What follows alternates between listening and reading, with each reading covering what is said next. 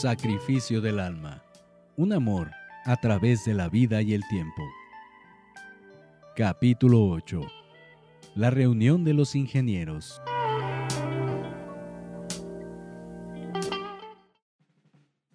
Olga y Manuel asistieron a una reunión con los compañeros de ingeniería de la Universidad de Nadia. Se sentían un poco extraños, rodeados de muchachos que creían ser muy diferentes a ellos. Entretanto, Nadia los presentaba tratando de integrarlos a su grupo de amigos. Manuel, él es Humberto. Aunque todavía no nos titulamos, ya es todo un ingeniero de sonido y efectos especiales. Está un poco loco. Hace unos días nos enseñó una flama de 10 metros de altura que provocó un problema con los bomberos de la universidad. Nadie acertó en conseguir a alguien afín en ideas e intereses con Manuel. Los dos muchachos no pararon de platicar por más de una hora mientras Nadia y Olga platicaban con otros compañeros. Todos platicaban cordialmente y seguían llegando invitados.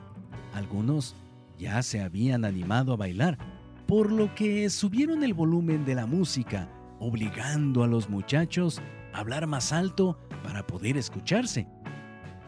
De pronto, uno de los compañeros que acababan de llegar se acercó sigilosamente por detrás de Nadia y le picó las costillas, haciéndola gritar y reír.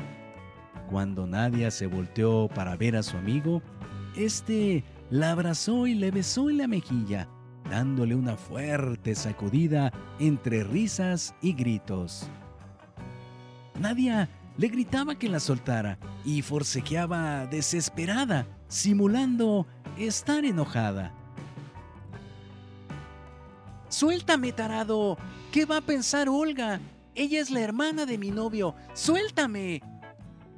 Aunque sorprendida, Olga sonreía de ver al alegre muchacho haciendo desatinar a Nadia, pero el joven se paralizó y abrió más los ojos al ver a Olga frente a él. Él es José, ella es Olga. Los presentó Nadia. El muchacho se apenó un poco y extendió su mano para tomarla de Olga y dijo, Así nos llevamos, somos como hermanos, tenemos mucho tiempo de conocernos. Hola, soy José.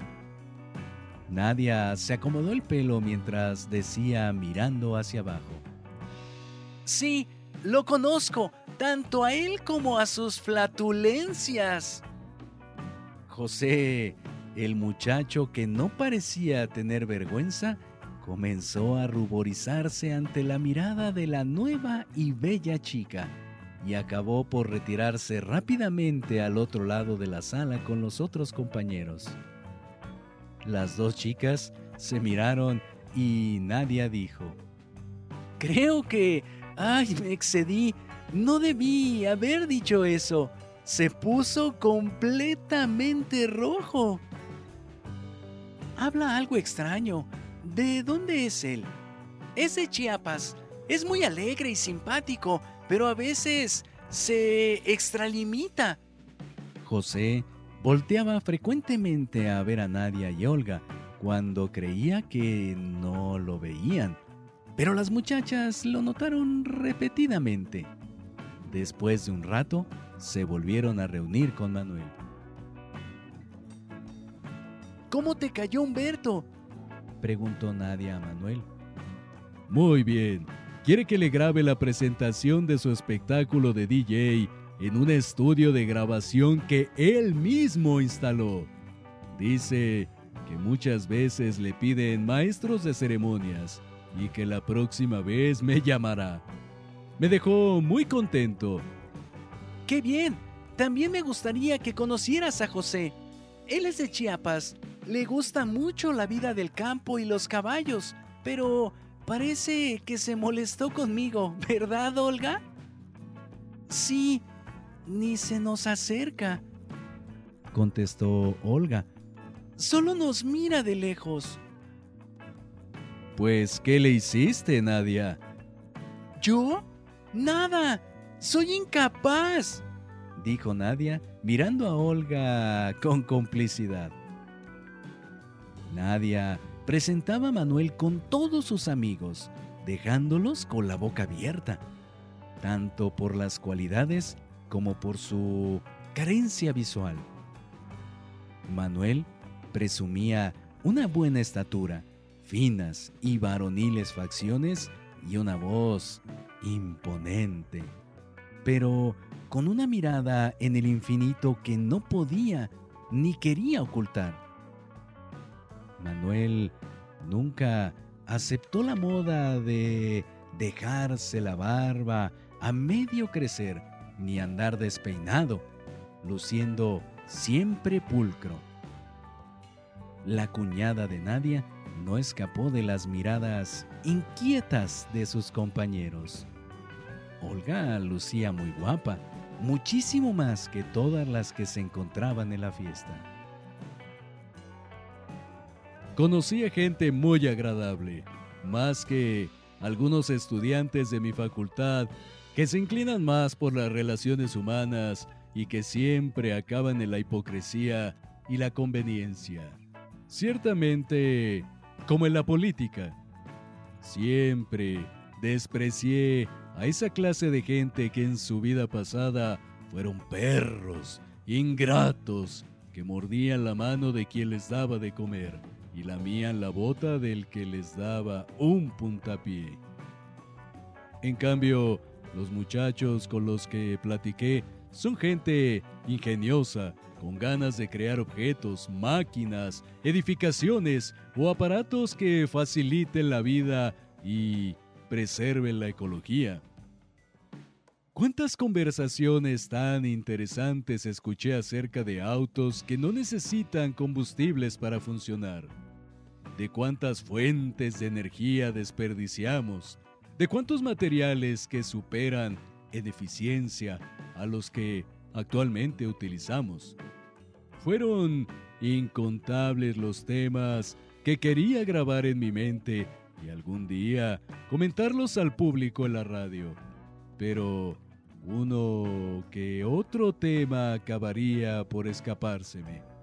Lo bueno es que nadie estaría a mi lado para recordármelos y seguirían surgiendo nuevas ideas y conocimientos para exponerlos y discutirlos. Pensé que debía agradecer a Dios al haber encontrado a una persona tan inteligente que me ayudaría a desarrollar mi intelecto y mis ansias por aprender más.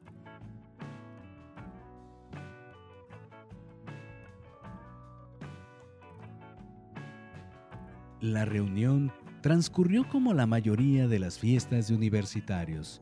Platicaron, bailaron, se divirtieron y a uno que otro se le pasaron las copas de licor. Pero no faltaron amigos que cuidaran al imprudente bebedor.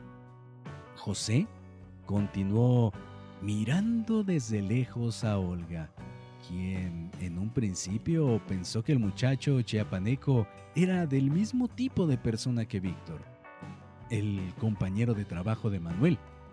Pero el apuesto muchacho provinciano mostró que en él existía la pena y la vergüenza e inconscientemente hizo notar su interés en Olga, mirándola constantemente con nerviosismo. Solo hubo un acontecimiento que molestó a Manuel. Un par de muchachos le hicieron la plática tratando de disfrazar el por qué una chica tan hermosa que siempre desairó a cuanto pretendiente se le acercaba, había escogido a un ciego para hacerlo su pareja de vida y sentimientos.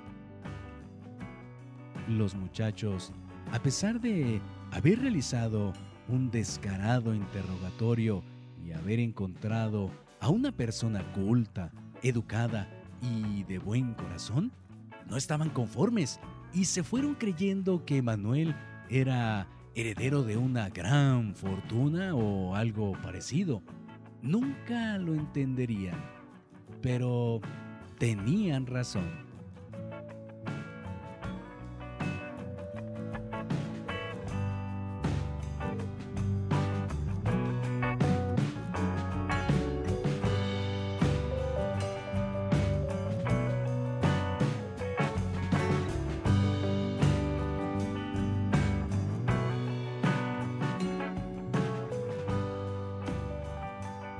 No te pierdas el próximo episodio de Sacrificio del Alma.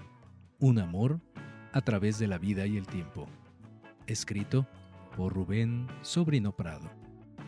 Esta obra está registrada y protegida por derechos de autor número 03 212 1025 1335 0700 01. Si deseas adquirir el libro de manera física, puedes hacerlo en las librerías El Sótano o bien en la librería Pessoa de Querétaro. Asimismo, al correo liberdist.yahoo.com.mx. O bien, contacta directamente al autor vía Facebook, Rubén Sobrino Prado.